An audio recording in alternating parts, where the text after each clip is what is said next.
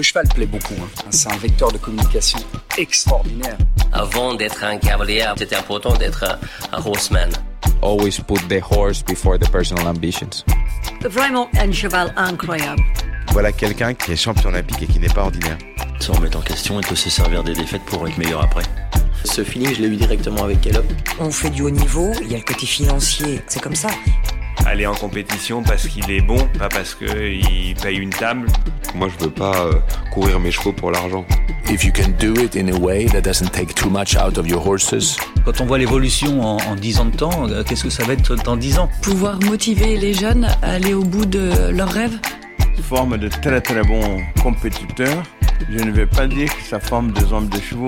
Pour moi, les bons moments, ils sont à venir. Aujourd'hui, réussir sa vie, avoir la vie que l'on souhaite. How does one become the best rider in the world? The Geneva 5 star CHI is definitely the place to meet world number one riders. Remember, two years ago, we had the great honor of meeting Peder Fredriksson. Back then, Peder was on the top of the ranking list. Last year, we met another Swedish rider and world number one, Henrik van Eckermann, and had the chance to spend an hour with him to record an inspiring, exciting, and very rewarding episode. Henrik von Eckermann is one of those who leave nothing to chance. He is impressive of his talent, his performance, but also his vision. He is an accomplished, hardworking, fair, discreet, thoughtful, and ambitious sportsman. He has had great success with a certain Mary Lou and became both Olympic and world champion with the unbeatable King Edward. Thanks to all these victories and successes, the rider settled at Cyor Stables has climbed up to the top of the world ranking list and has been unchallenged since August 2022. It seems that nothing can stop him. Henrik's mantra is if you don't take any risk in life, you will never learn. But if you do, if you challenge yourself and step out of your comfort zone, you have a good chance to succeed, to win. And that is what life is. A few words that say a lot about his episode. Here we go. I will leave you with the current world number one, Henrik von Eckermann. This episode is sponsored by Dada Sport.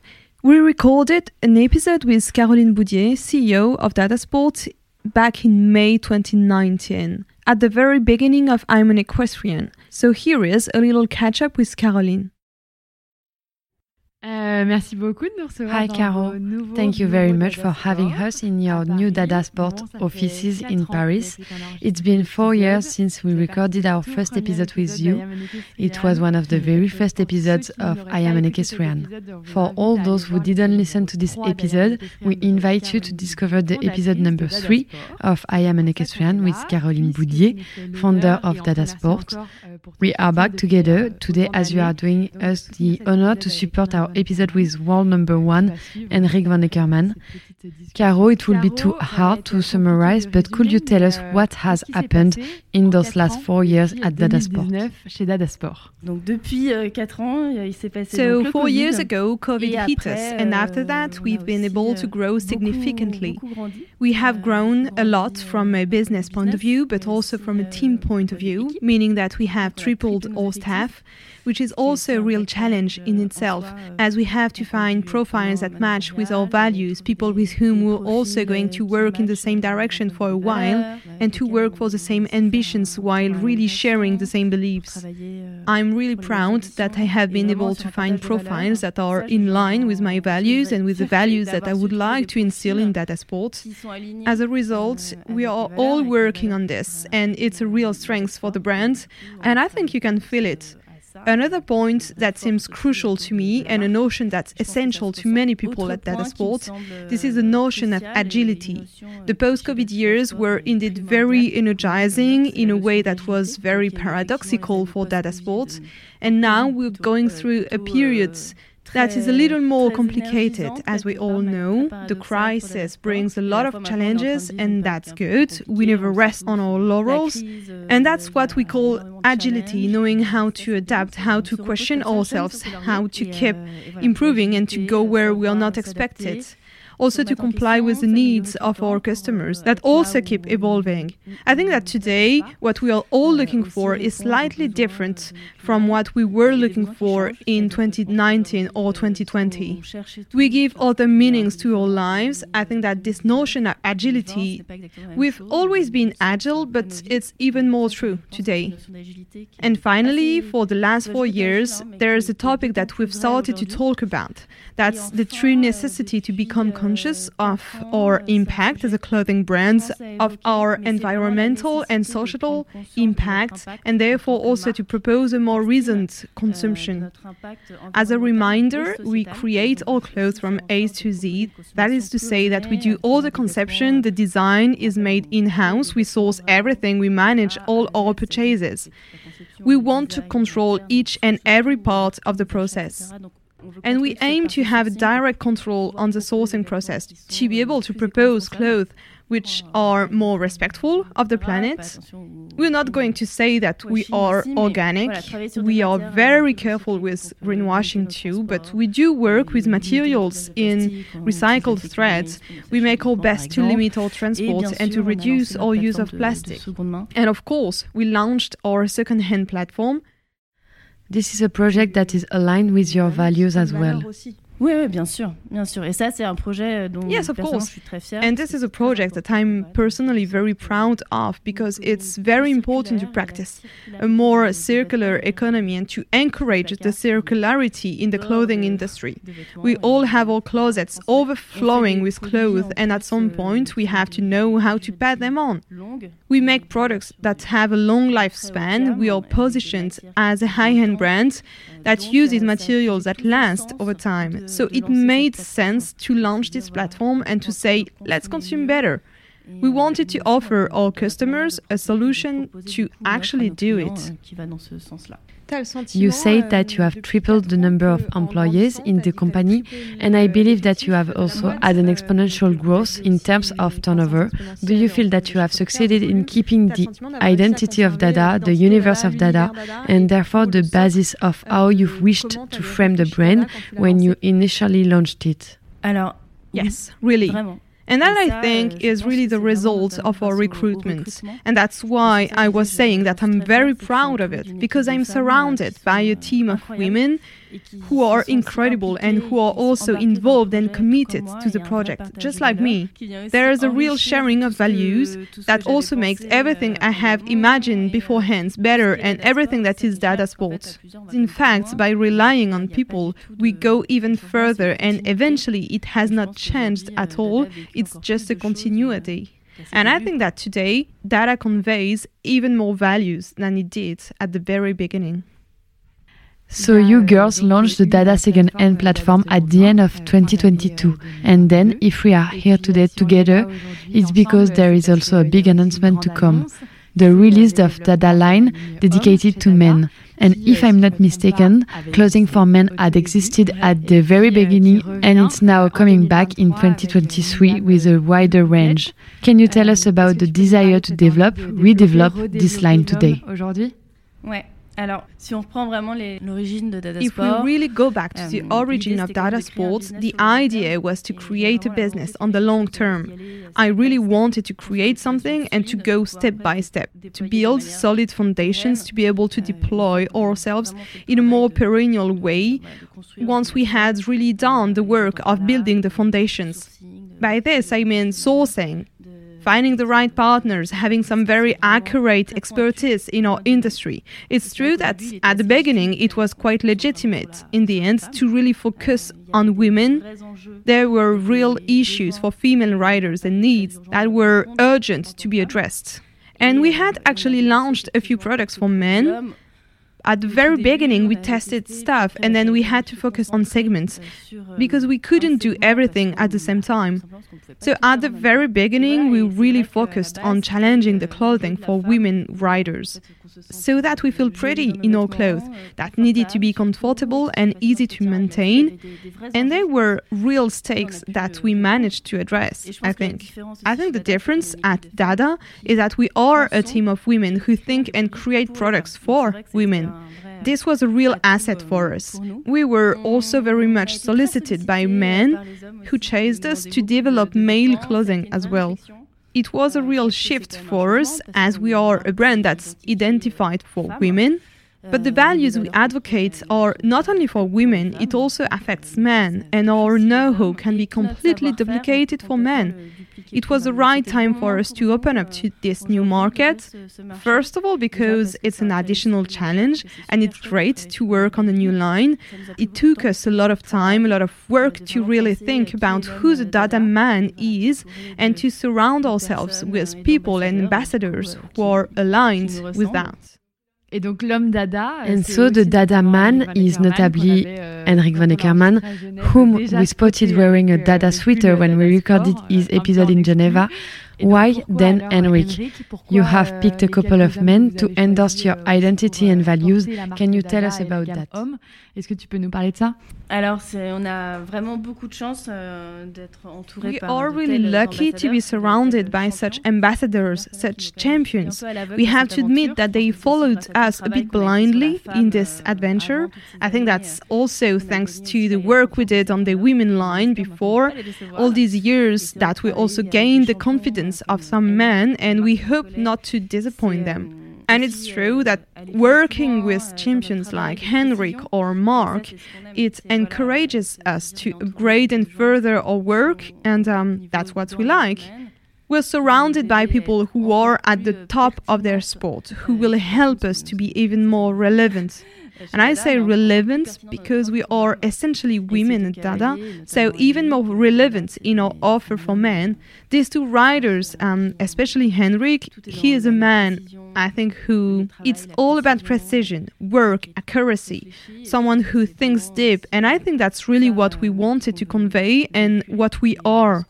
So it's quite natural that we also went for profiles like Henrik or Mark. And our idea was also to work in duo with the women line. As we know, our wardrobe is quite versatile. We like to mix and combine riding and daily fashion, but there is also this attempt to provide clothes that fit men but that can also dress the woman. This is quite a challenge we set ourselves. We wanted to be able to offer pieces of clothing that are designed for men, but that can also be used by women. And this is also something we are working on. Euh, we had the chance to talk with you four years ago. We are now recording this little catch up episode here. Can you give us a hint about your vision about Dada in the future? You have expanded a lot, you now have a staff here, your offices are well installed, there is a new range for men, a new platform to sell second hand pieces. How do you see the development of Dada? Are there still things to conquer, points on which you wish to improve, where you could innovate? Ah, mais il y en a plein. There are plenty of them. The road is still long. There are a lot of directions to answer your question. Um, from a collection point of view, we're working on a lot of new things that I can't really talk about at the moment. But we saw them in the showroom. Peut-être pas tout. Maybe not everything. The advantage now is that we are a bigger team, so we can work on several topics at the same time and in an even more precise, pointed way to always offer a more singular, a more technical wardrobe, and really meet the needs of equestrian women and men. And then there are the collections we're working on that won't be coming out right away and that we'll surely talk about one day. Then there's also the business part where we aim to develop internationally. We have chosen not to go too fast in our development and it really was a choice. I really want to make sure that we don't rush things. Dada is expanded internationally a lot, but we don't do it too fast. We try to find really exclusive partners to work with, and I think that's what makes the soul of the brand today. We also have a lot of projects about what Dada is, in the equestrian world, but maybe also what Dada is outside these borders.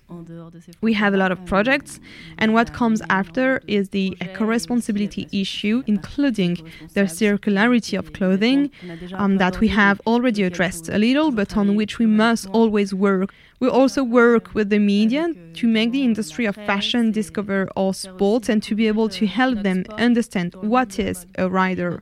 Who is this dynamic woman who runs non-stop, who manages her work, her family life, her schedule? This is also something we are working on, that's to say, to modernize the image of the rider in the mind of the general public. We really are at the very beginning, but this is true that it's something we are working on. For me, what's really important is to say, okay, in fact, in the common imagination, we often have the impression that a rider is necessarily a very classic woman who rides a horse, who does not necessarily do anything else in her life. And our desire is to show that today you can ride a horse, be hyper modern, be dynamic, have a job, you can run all the time, and this very complete picture, this dynamism is what Dada Sports represents. Caro, let's meet in four years. Yeah, anytime, and I hope we get the chance to drink a coffee even sooner. In the middle of your busy schedule. Yeah, and what about you and your busy schedule?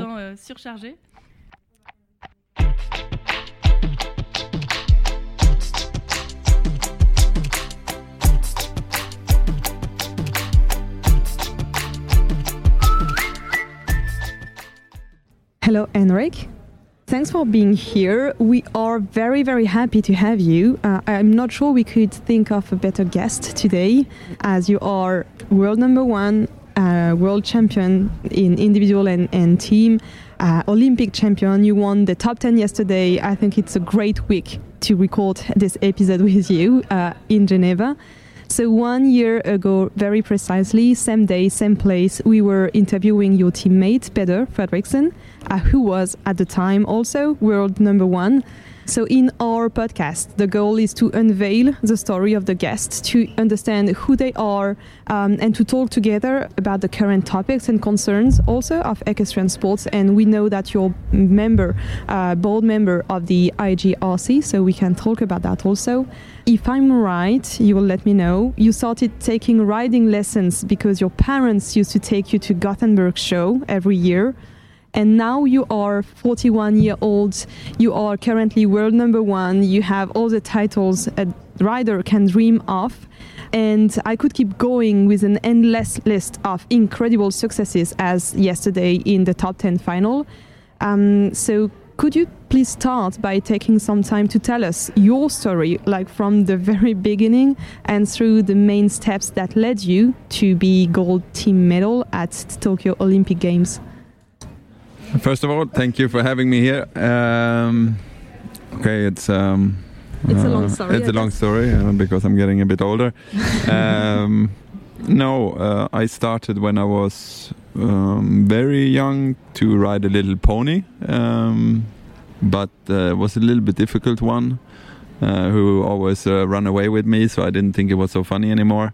So I stopped, um, and I did a lot of other sports: you tennis, football, ice hockey, something I really like to do. But uh, somewhere I figured out that I was not really good enough, and and, and I didn't like that.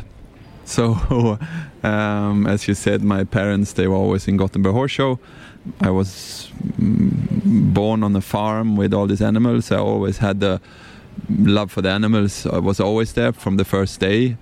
And uh, yeah, in Gothenburg Horse Show, we went every year to watch the show and. Uh, uh, something also that I, I really really liked and um, inspired me and, and so um, I, I said let's uh, try it again a few years later I went to a riding school then for two two summers because my parents probably wanted to see if it just was like the other sports, fun for a while, and and then something new again.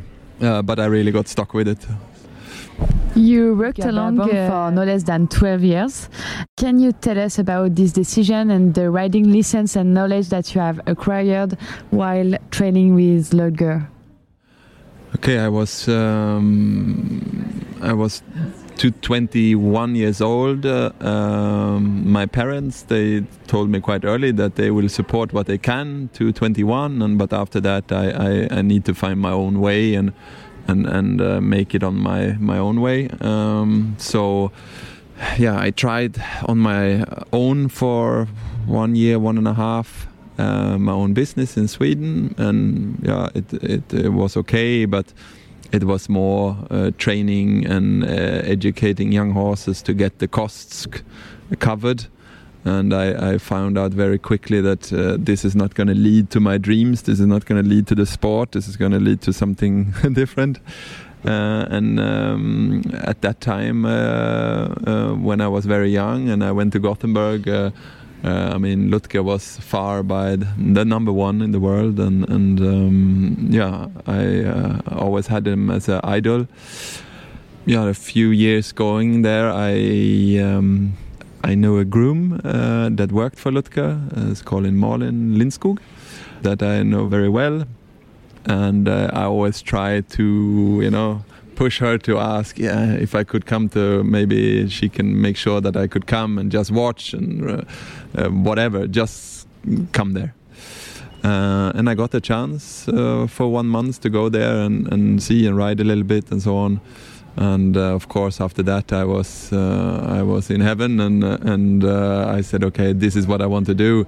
This what I'm doing at home is not the way forward. So a few months later, uh, after getting everything sorted at home, I, I went to Ludger, and then I was 23 years old.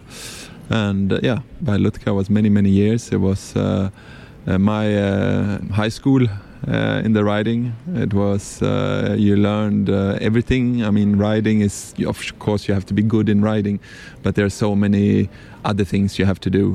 Um, you have to especially manage your horses uh, in uh, all facts you need to know. You need to know uh, the way your horse uh, works, uh, needs, uh, you know, with farriers, vets, everything, feeding, and and there you you got the whole package to know, and also with owners and the economic aspect of it all also. So um, yeah, it was a very very good education for me, and uh, I stayed there for yeah 12 years, and, and then 2016 I, I left for my for my own after Rio Olympics. Just after the Olympics, you left, and a couple of months, years ago, uh, last year I think, maybe this year, you settled in Bonn in Germany. Uh, no, I, I, I went to Bonn directly then okay. from from Ludger 2016, 1st of September, and then uh, uh, I um, was uh, um, at the place um, by Karl Schneider. We knew each other before because of the horse Cantinero I had that he organized at that time. Went to Ludger and I could ride it. When I said to Ludger I, I wanted to try on my own, I I had the picture what I wanted. I wanted something small and, and something to that I still can focus on the sport. And then Carl called me, and maybe if it was a possibility to watch his place uh, to rent by him. And he also had one, two horses that that could maybe be interesting, and so on. So I went to him and looked at the stable, and and I was really said, okay, this is what I want. Uh, the, it was perfect. It was small. It was easy. Uh, um, and I always came uh, good with Carl, uh, really um, easygoing, nice, uh, friendly person. Yeah, uh, you know, sometimes you feel with people that this is this is um, matching, and luckily Carl also had uh, Mary Lou, was one of the horses. There, the trip started, and I had Mary Lou, and she made then a lot of things on the way possible. Yeah. So you learned with Ludger to, to ride for sure, but also to build your own system. You are now settled with uh, your wife, Janika, um, in Germany. Um, no, in Holland. In Holland. So okay, that that sorry, was the. Uh, I, I under the time I was by Carl, I met Janika, yeah. and then uh, um, we came over a, a, a property in Holland and uh, and there we build our farm. So, can you tell us a little bit about the system that you built uh, over there? The barn is quite small, as you described it. That's very important for you to be able to focus on sport and everything. Can you tell us a little bit about the system you have, the role each of you is playing also in the organization, Janika, you, and all the stakeholders that must be working with you? Yeah, okay. It, when we made our farm, we had an idea uh, with the farm we built that we would like to have our competition stables with our horses. We have a stable with 14 boxes. For both of us, we don't want to have more. I don't want to grow big and uh, have a lot of riders and horses, and I want to keep it small. I'm a little bit of a control freak, uh, so I want to have my hands on everything, and I don't feel that something is slipping out of my hands. Um, so in that way, I wanted to keep it small. And then we had another stable with 12 boxes that we made for clients. Uh, so we said, okay, we we we try to make. Uh, uh, one or two clients, and then uh, we have a competition, and then of course once in a while we need to sell a horse also. That's how the the, the base was. And um, luckily we have a fantastic team. We have good clients. And then we of course uh, a very very important part is our owner uh, owners.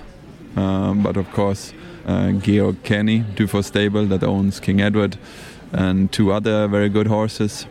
And then I have the Glamour Girl that's owned by Robin Parsky and then my student Evelina Tovek, she's been by me for five, six years now. She came then when I came to Bonn one year later. Uh, she came into my stable, and, and in that way also it was also luck because at that time Mary Lou was of course uh, yeah becoming a very good horse and people are, was starting to to uh, have a good interest in her and then family Tovek bought her that I could keep her. And so that was you know, one of also main stones that, that that was possible that I could keep on riding her. Um, because in the end, without a Mary Lou or King Edward, uh, I would probably not sit here. Uh, so it's very, very important, and um, you know, that's something I'm always be grateful for. You mentioned Evelina Tovek that you train. Um, is this important for you to keep training people and to uh, have other roles other than riding? You know, to have other activities, side activities, so that you do not only focus on just riding horses every day, but you also have to teach to get to, to train and convey your messages to other people, all the students. Yeah, for sure. It's also a part. Um, and also, I don't like, I, I always said I don't want to ride uh, from morning to evening. I feel that my body is uh, come to a point where that is uh, not the best. That I do, I want to do to 100%. Um, so I, I, do it a little bit smaller and a little bit more smaller scale, but uh, I always feel motivated and all energy into it. And of course, uh, with a student, I, I also really like to push and to see what I can achieve there. Uh, but of course, it's also a financial part, um, what we have to have. Um, we have good prize money and so, but there's nothing that I want to rely on because it's, uh, you know, one day the horse is not okay and uh, suddenly you, you know, so uh, trying to build a safe economic around it. So, Henrik, you are a little bit control freak. You seems also very positive, always smiling. And now that you have pictured a little bit the main step of your career, I'd like to ask you if you can describe your personality. Uh, what do you think are your main traits of character inside and outside the ring? Uh, it's nice that you say that uh, because I have the feeling people think I'm a bit yeah. of a grumpy man. No. No, and, and actually I am. Uh, I, I, I see myself as positive. I always try when it goes bad. Of course, I'm a bad loser. Um, but somehow I pick myself up and I always see uh, what's in front of me and not what's behind me. But maybe when when you see me around and I, I'm, I'm on the show, I walk a little bit in my own tunnel because I need it. I need to be very, very focused in what I'm doing. Otherwise, I have the feeling I will not uh, uh, perform at my best. Um, and I, I, really don't like to have the feeling I could have done something different. I mean, lose we always do uh, very more than we win, but with the feeling that I tried my best and I did my best, uh, I can live with it. The worst is when you have the feeling, oh, shit, you, you could have done something better. Uh, you could have been a bit more focused or thought of this and that. Um, yeah, then then uh, then it's more difficult to swallow it. Last year, when we talked with Peder, he showed us one of his papers, you know, the one he has notes on and writes everything. Do you have small habits like that? No, I don't. I, I of course, I have a bit of a system what I'm doing. I'm walking the courses when we have time, uh, quite many times, to really uh, control myself that uh, the plan what I have is uh, is the right one. And uh, like I said, when it's time to ride, I, am very focused uh, what I'm doing. And um, yeah, otherwise, when it's not, I think I'm quite relaxed. That time around the classes, then uh, it's uh, yeah. It's very it's locked. It's very important. Yeah, yeah. So for the last couple of years, you have notably performed with one of one very very particular horse. We we could talk about him for hours.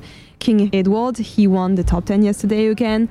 Um, Janika has also ridden this horse up to the four um, star level, I guess. Five star. Five star. Okay.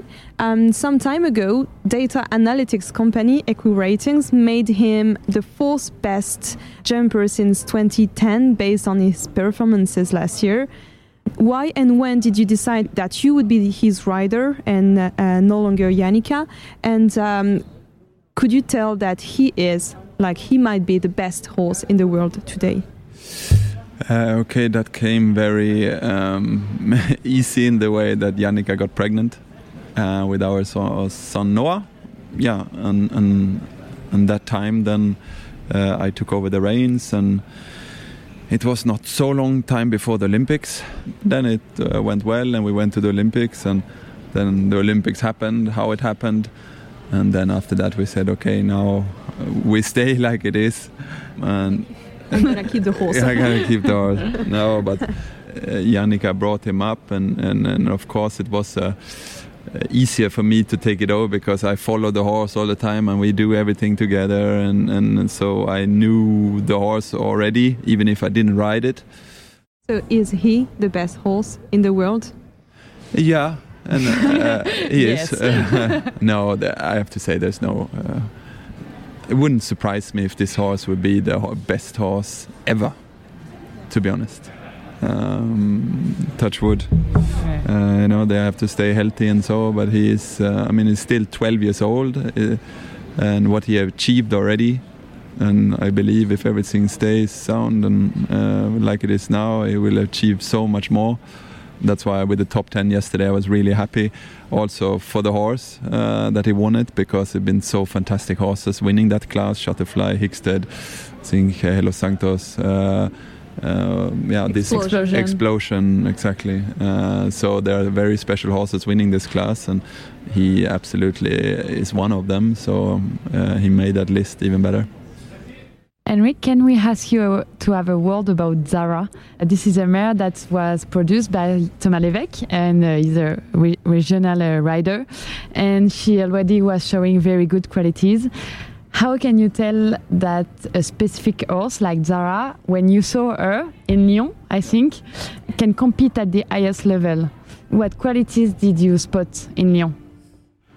Okay, you, you, you don't know before they do it you can only you know uh, hope and and but the hope is important you have to believe in your horse if you don't believe in the horses uh, then it would definitely will not work and uh, she's a mare and she have this somehow fighting spirit in her uh, what for me is very very important in horses um, because they they have to like what they do um, and uh, yeah she always tries and and want to do it uh, in a good way and and that's the main part actually. And then in the end you have to see how how far they go and and in the end you know it first when they do it over the last couple of years, we have observed um, the Swedish team become stronger and more competitive how can you explain that you were okay you always had very good riders but now you have such a solid such a performing team. Like in Tokyo, it seemed like no one could get the medal except you. Uh, yeah, okay. In Tokyo, we were not far away to missing the medal, but uh, we were very strong. That's true, and of course, uh, in, in in Tokyo, it was uh, an um, incredible moment. We had uh, three good riders with three exceptional horses. Uh, and that is quite rare. Normally, you have one rider with an exceptional horse, maybe, or maybe two, but to have three at the same moment is uh, incredible. And, and we had a bit of luck on that way because, to be honest, if COVID wouldn't have been, uh, I'm sure we would have not won that medal because uh, Peder's horse was not really 100%. Uh, it was too early for King Edward one year before. Um, so it all came together actually, uh, and uh, the all horses were, in the best shape. Um, I think at the World Games they also uh, said that uh, we are the oldest team. Uh, with me being the youngest, I'm 41. Um, so, and I, I really believe in this sport. You you really um, need um, or need but but it's an advantage to have um, a lot of experience. Experience, mm. yeah, exactly, and uh, and um, yeah, and we know each other very very well. I think it's also a plus. We, I mean, I started to train for Peder many many years ago, and uh, you know Malin we trained also together, and then Rolf in our team. Uh, that was also a very important part, even if he was not riding. But to have a person like that around you, um, he helped me all the time there in, in the Olympics, and he gave a, a safe feeling, um, and these things are um, very important. And, and, I think the team spirit, what we had, uh, is great, and I think it's also important. The team spirit will be the like the, the secret recipe for being a very talented Swedish show jumper.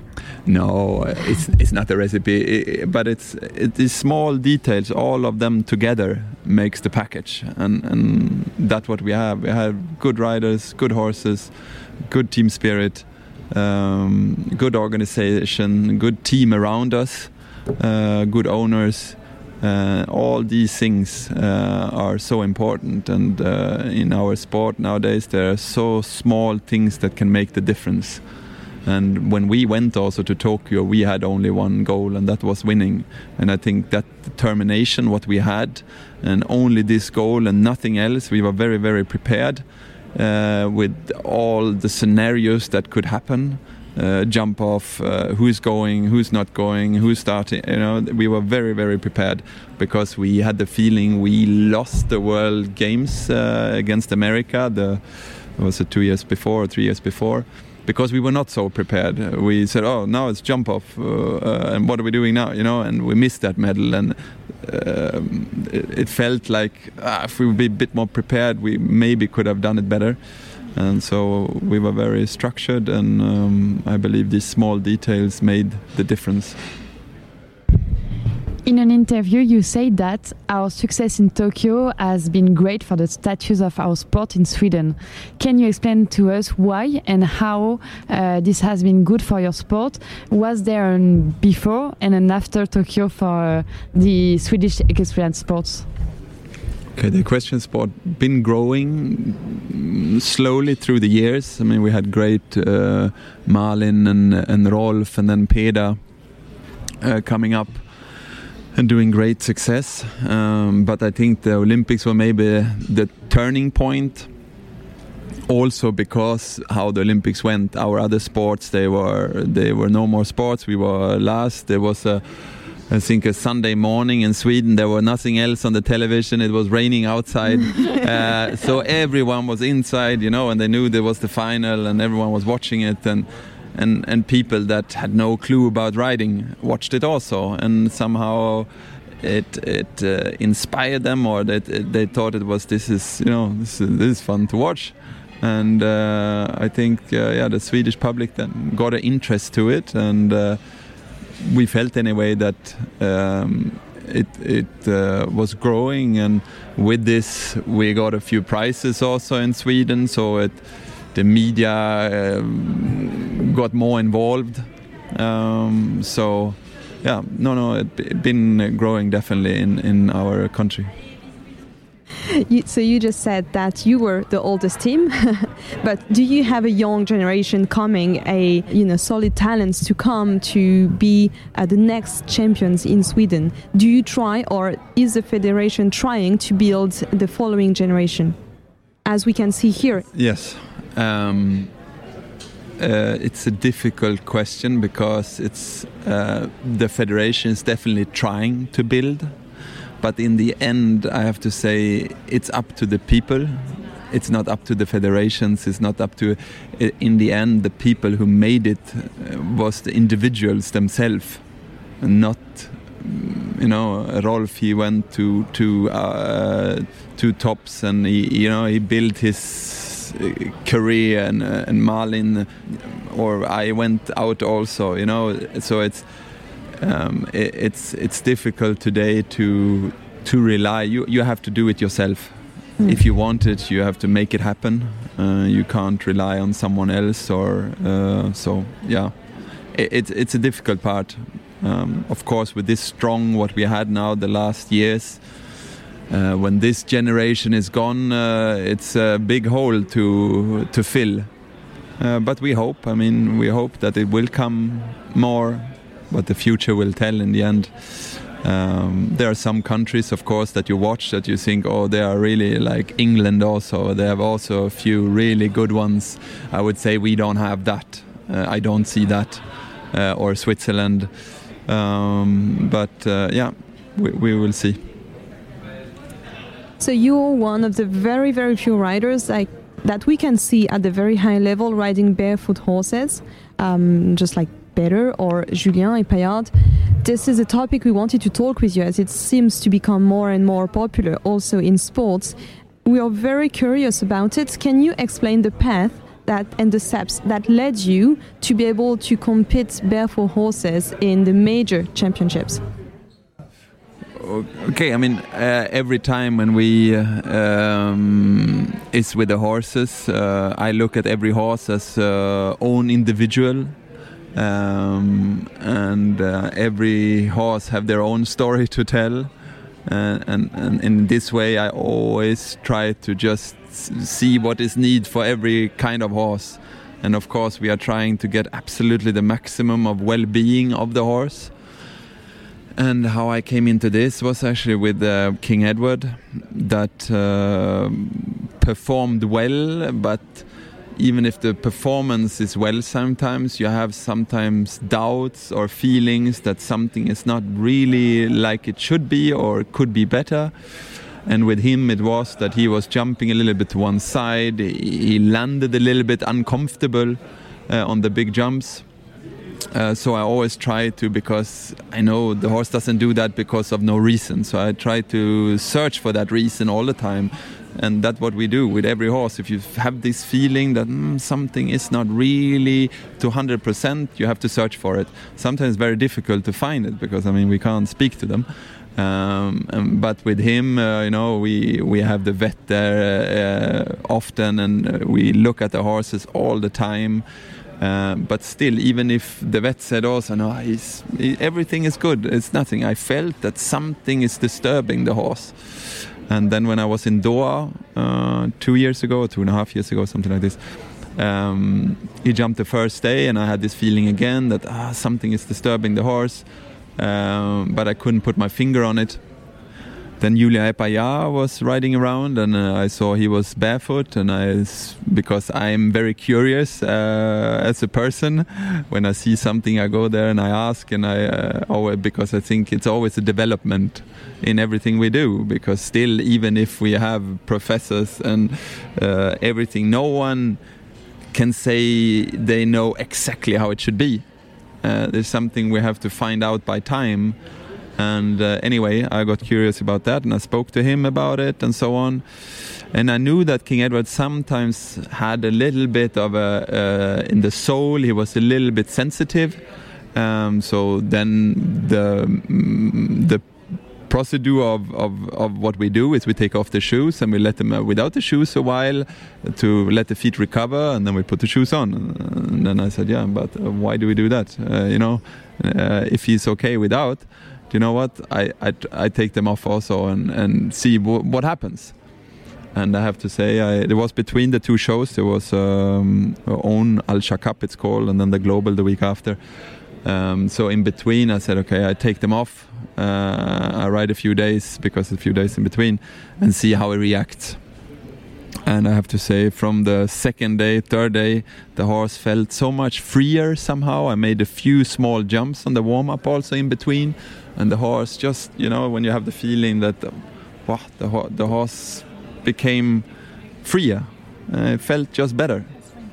Uh, yeah, and and uh, yeah, and then I jumped him there without, and I just felt the horse was improving and feeling better and more confident, and so in this way uh, it went on, and then by time I uh, looked at other horses and said, okay, this we try with that, and okay, now today I have one horse we choose in the stable because of some reasons, and the rest is barefoot. On the official Olympics uh, website, we can read the following words spoken by you. At the end of the day, winning is just a crown. Uh, it's never the same, every day is different. There isn't any other sport like this. Some days are great, and some days you end up falling in the mud. You never know what could happen. We all know that high level equestrian sports are a very glittery world uh, with great sponsors, with great money. How do you, as a very successful rider, manage to keep rooted and grounded? Yeah, to manage to stick, you know, to your original values and not to be overwhelmed by all the glitters and. and oh, it's very easy in our sport. Uh, it's, I think, because, like you say, it's a work we do seven days a week. We live with the horses, and every day is a new challenge um, and the day you sit back and think, ah, this is quite good, you're losing already. And, and, even if your horse have a horse like King Edward, they develop, and you have to be so careful in what what you're doing and follow the horses, how they react, what they do, because horses are changing, getting older as we are getting older, and you have to really try to be a step ahead of things that could happen.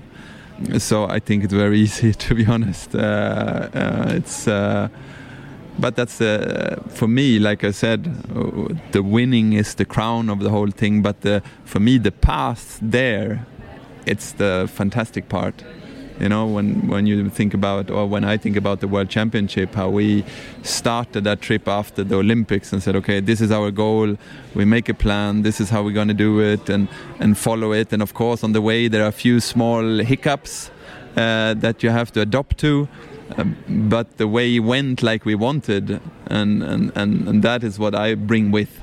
And uh, that's the interesting part. And I, I have to say, I've been riding, I would say, hundreds of horses through my life, but they're all different and uh, you, you, always come to a new problem where you never seen before. Uh, it's not that you uh, ride the horses the same; everyone is different, and I believe in that we have to adopt to the horses, and of course we have to have a red line in it. Uh, but but you have to adopt to the, the, the individuals and their needs and their uh, well-being uh, to to succeed, and this is what I really like to do to figure out these small details.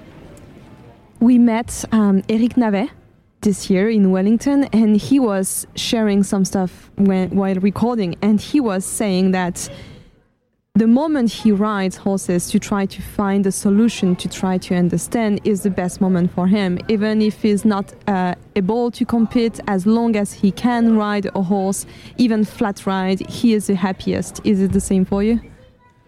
for sure I need the competition. I, I you know, the adrenaline and this this this uh, drives me. Uh, but uh, uh, this is what we do every day, and like I say, the way there. But you want to see the results, the end of the tunnel. Uh, but the way to the end of the tunnel is it's a really satisfying. The same here at the top ten yesterday uh, after the World Championship, I made a new plan. I said, okay, uh, it will be Prague and it will be uh, the top 10 that, that my goals are. and uh, because in the end, even if you have a horse like King Edward, you can't keep them on the top top uh, uh, performance all the time. You have to let them come down, uh, start over a little bit, and then peak a little bit their their their performances. Um, I do not believe that you can keep the horses, you know, on that peak all the time. Uh, you have to uh, allow them to make mistakes.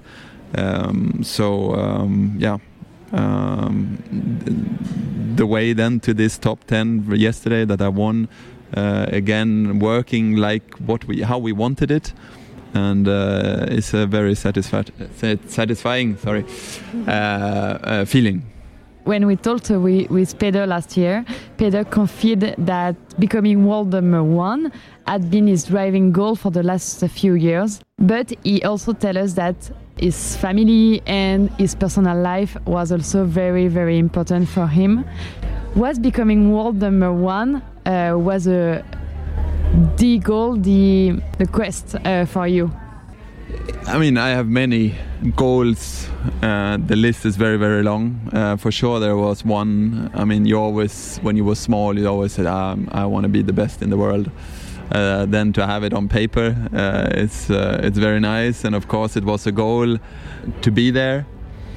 Uh, even if I really tried to just stick to my plan, I knew I had an amazing horse or horses um, so I knew if I just stick to my plan, I do what I can, then it will come. Now it's easy afterwards to say, "Oh, it worked out," uh, uh, uh because it did. But it, it, was actually that. But of course, anyway, in this sport, when you have a horse like this, you have to control yourself and really stick to your plan, and not getting, like you said, uh, get into this uh, hunger of more.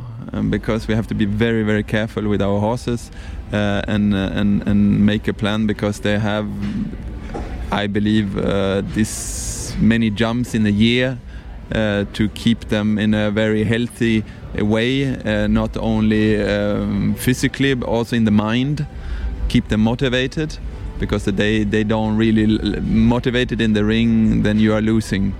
So um, yeah, it's a it's a, always a fine line uh, with uh, with this, and and this is what I always say. I mean, to bring a horse into a Grand Prix level is not so difficult if you can ride a bit, but to keep it for years and years, years running till the day comes of the retirement, uh, that makes the difference between between the uh, good uh, horse people. So, what's the plan now? the plan now is to uh, to to do next day, and next day is we have the um, Grand Prix here in Geneva. That is our big goal. And then uh, it's finished for King Edward for this year. And then next year, the main goal will be the World Cup final. Do you want to remain at the first position of the ranking list? Are you struggling? Are you fighting for it? Uh, I would be uh, lying if I said no, no, I, I don't want to be the number one. I don't care. I don't care. Uh, but at same there, I have a great horses now, a group of horses that really is fantastic. A few nine-year-olds, they're becoming ten then next year. Um, that developed very good, like Iliana. She jumped three 160s. She's been fourth, fourth, and fifth. Uh, now I have another one here. It's called Kalisi, a nine-year-old. She was also placed the first day in the 160.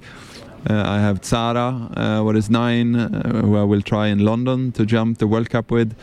Uh, and then of course King Edward and and um, so and then Glamour Girl also what's uh, um, winning unbelievable classes. So I have a really good string of horses, and with that kind of string, it should be possible to to keep on going as number one. Um, but it's a day by day, and I try to take week by week and and uh, show by show, and then we see what happens. One last question. So you are Olympic champions. You are now um, world champion. First in the ranking list, you have an amazing wife, Janika. She is an incredible rider. Also, you have an ensemble boy. Do you still have dreams? Oh, I have many dreams. Um, there's so many things. I mean, uh, uh, but I have to say, my life changed also a lot with uh, the family I have now. Uh, you can enjoy it even more because you enjoy it together. and not uh, a lonely wolf. Uh, and it's a fantastic and i try really try to enjoy it because i know this situation i'm in is it's a unique uh, situation um, but at the same time uh, we cannot just sit still and and uh, and uh, be happy we have to somehow i have to keep on moving um, but um, yeah no it's um, i really enjoy my life, and I'm really thankful what I have, and and um, I keep on trying. Thank you very much. Thank you. We wish you the best of luck for tomorrow's Grand Prix. Yeah. Thank you.